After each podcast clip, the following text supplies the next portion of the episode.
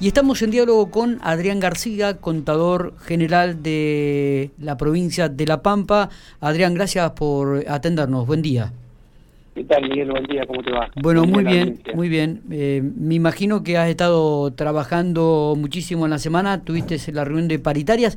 Me dijeron que fuiste aquel que este, las, las comandó un poco por parte del gobierno provincial.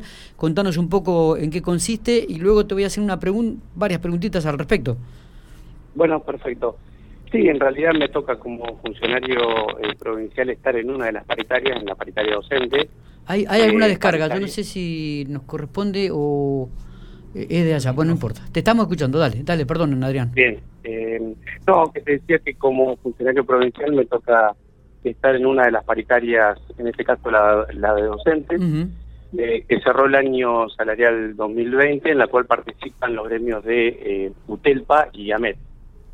Eh, bueno, el gobierno provincial fue con un planteo inicial, de una propuesta inicial, eh, y bueno, con el correr de los días, porque fueron reuniones de tres o cuatro, algunas mediante en forma virtual, mediante Zoom, sí. y la última que en el día de ayer se cerró fue en forma presencial. Eh, fuimos mejorando la propuesta en función de los planteos que nos hacían los gremios, eh, con la idea de apuntar a un determinado sector más que a otro. Está bien. Eh, eh, lo que lo que se quedó claro es que el gobierno desde un primer momento ofreció el 12% y no se movió en ese porcentaje. Sí, en realidad lo del 12%, eh, si bien uno puede decir que no se movió, eh, lo del 12% en realidad para las escalas más bajas representa el 15%, porque no solo movemos la escala salarial, sino que también tocamos un concepto que se llama la garantía o el mínimo garantizado, que es para acercar al mínimo eh, de bolsillo sería de, la escala salarial más baja para que llegue a un, a un importe determinado. Ese importe se va a ajustar a, final de enero a un 15%, o sea que esa gente va a recibir un 15% de, de aumento. Está. Eh, el, igualmente también se acordaron los tramos, en su momento iban a ser cuatro tramos en cuatro cuotas de 3% a partir del mes de noviembre, noviembre, diciembre, enero y febrero. Es verdad y eh, se acortaron a tres, eh, trasladando la cuota de febrero al mes de enero, que el mes de enero quedaría en 6%. Bien. Pero como eh, te decía anteriormente, la, la, la masa salarial, una importante masa salarial de empleados públicos que está en el mínimo garantizado, llegaría a un 15% de aumento. Está bien. Y, y, también este se mejoró, me da la sensación, con respecto a la suma fija, ¿no? También, e, e, es escalonada de acuerdo a los ingresos de cada trabajador. Exactamente, sí. También fuimos con una, una idea de cuatro tramos, también en función de la remuneración de cada uno y eh, en función también de los pedidos de, eh, de, incidir más en la escala salarial más baja, por una cuestión obvia de, de, año muy particular, que obviamente está afectando mucho y mucho mucho más a los que a los que menos cobran. Claro. Entonces, eh, la idea esa que te decía anteriormente del 15% para los que menos tienen también apunta a la suma fija que el importe que, que van a cobrar los que cobran hasta 50 mil pesos van a recibir un importe de 15 mil pesos por única vez el noveno día hábil de enero del 2021. Sí, la suma fija se van a se van a pagar el noveno día hábil de enero, ¿no? Esto está, Exacto. está confirmado. eso está eh, confirmado. Y bueno, y después en, en función de, de los que pasen el importe de 50 mil hasta 70 mil de remuneración habitual, eh, cobraría en este caso 12.500 de suma fija y los que superen después los 70.000 van a cobrar 7.000 pesos de suma fija. Las consultas que... sí, digo, las consultas que nos llegan a, a, la radio, digo, ¿esto también abarca el sector de jubilados provinciales? Sí, eh, a ver, eh, por ahí los aumentos cuando nosotros, eh, cuando le damos un aumento al, al personal activo, sí.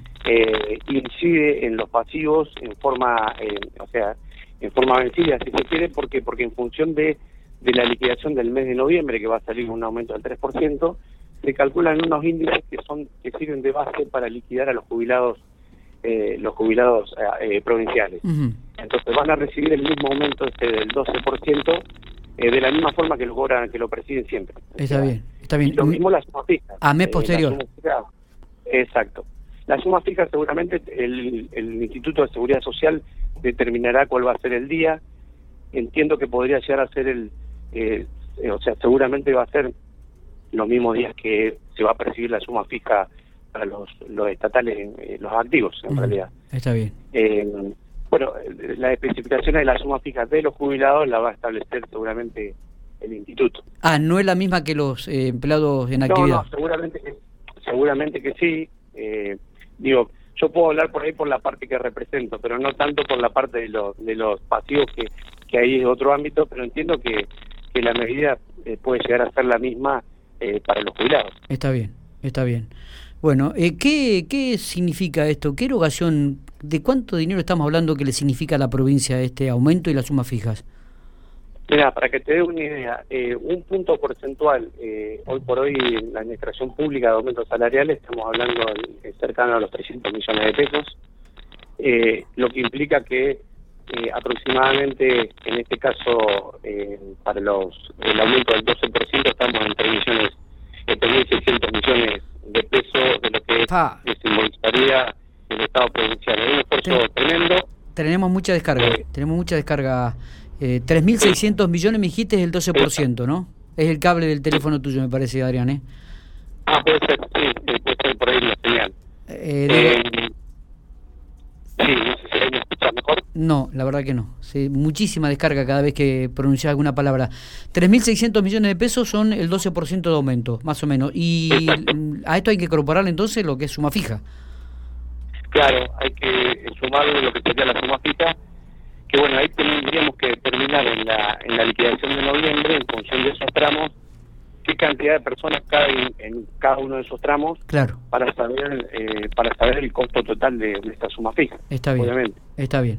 Bueno, te agradecemos estos minutos, Adrián. Queríamos evacuar. por ahí que, sí. que perdón, Miguel, que el, esfuerzo que hace el, gobierno provincial, en este caso, para dar un aumento a los estatales, como también ha venido dando eh, ayudas y recomposiciones por ahí al sector privado, a, las empresas y eh, a través del Banco de la Pampa y demás, el, gobierno provincial, en función de un presupuesto que está siendo deficitario, porque los recursos no están ingresando como nosotros pensábamos, obviamente por, por toda esta situación de pandemia, sí. pero consideramos que el, acuerdo final que se está haciendo con el gremio de los docentes un acuerdo que apunta a, que pueda el, de más abajo, el, de escala salarial más baja, cobrar eh, un aumento importante cercano al 31% del sueldo de bolsillo. Eso lo consideramos que, estaríamos cerrando un buen acuerdo. Eh, esto estamos hablando de todo el 2020.